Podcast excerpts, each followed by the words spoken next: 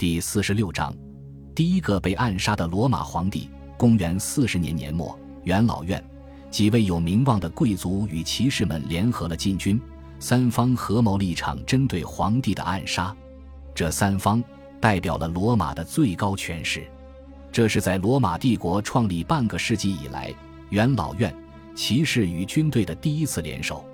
公元四十一年，卡利古拉在观看体育比赛时，于离开座位出门的空隙，被禁卫军在过道里团团围住，乱刀捅死。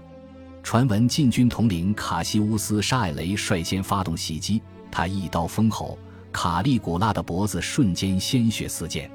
随后，无数的禁军士兵蜂拥而至。纷纷用匕首发泄着对皇帝的不满，卡利古拉被捅得血肉模糊，当场死亡。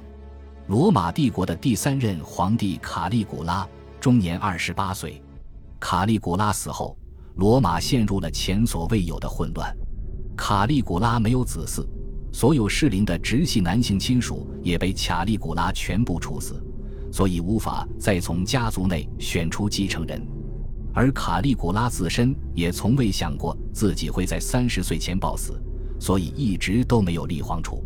在没有明确继承人的情况下，元老院与禁军都打起了皇位的主意。屋大维建立的罗马帝国是基于一切最高权力都在奥古斯都的基础之上。倘若一旦没有了皇帝与继承人，一切皇帝特权都将不复存在，帝制亦变得摇摇欲坠。罗马帝国迎来了第一次巨大的政治浩劫。感谢您的收听，喜欢别忘了订阅加关注，主页有更多精彩内容。